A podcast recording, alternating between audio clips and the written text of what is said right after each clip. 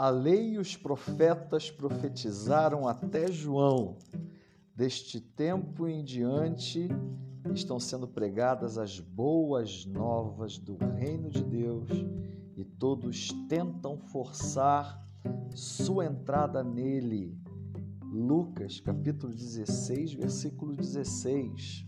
Facinho de você decorar. Lucas 16, 16. Já ouviu falar desse pessoal que fica indo atrás de profecia? E assim, não adianta falar nada, né? Para algumas pessoas que vão atrás de profecia, porque a profecia, o que era a profecia? A profecia era o Senhor Deus falando diretamente a um homem de maneira específica. Os profetas se levantaram no passado para falarem a reis, para falarem a homens que seriam usados por Deus para divertirem a nação. São profetas que foram colocados é, para profetizarem, quer dizer, anunciarem a palavra de Deus. É isso que um profeta faz, né? As pessoas. E o versículo é muito claro quando fala que a lei e os profetas profetizaram até João. Que daquele momento em diante, quer dizer, dois mil anos atrás, o Senhor Jesus estava inaugurando uma nova era, uma era em que ah, seriam pregadas as boas novas do reino de Deus, ou seja, o Evangelho, o ensino de Cristo. E depois é interessante que Lucas coloca no versículo 17 o seguinte: é mais fácil os céus e a terra desaparecerem do que cair da lei o menor traço. Então, uh, é interessante. É verdade que a palavra de Deus em Coríntios e Romanos vai falar sobre o dom de profecia e fala que só que o dom de profecia muitas vezes é mal compreendido. A profecia sempre foi anunciar a palavra de Deus, sempre foi isso. Em alguns momentos os profetas anunciavam o futuro, mas era o futuro de uma nação, consequência do pecado.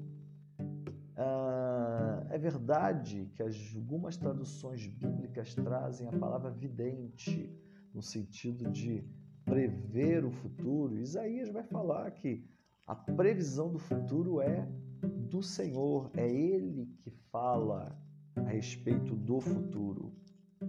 Porém, no campo pessoal, no campo individual, a profecia ela está restrita, como diz esse texto bíblico, à lei e os profetas, ou seja, a Bíblia no Antigo Testamento, e restrita ao ensino do Evangelho, ou seja, aquilo que Cristo ensinou. Fora da lei, dos profetas e de Cristo, não se pode falar absolutamente mais nada, porque tudo que havia para ser falado já foi falado. Tudo que precisava ser colocado já foi colocado. Se a gente voltar um pouquinho a, é, por exemplo, aqui mesmo em Lucas, e a gente, por exemplo, é, ler sobre a, a parábola que conta a questão do Lázaro e o rico, né? a gente se surpreende. Lucas 16, aqui a partir do versículo 19, você tem a história, né? Lázaro e o rico, o rico não estava num lugar bom, e chega o momento que ele então fala para Abraão a partir do versículo 27, falando o seguinte: Ele respondeu: Então lhes suplico, Pai, manda Lázaro ir à casa de meu pai, pois tenho cinco irmãos. Deixa que ele os avise, a fim de que eles não venham também para este lugar de tormento que eu estou.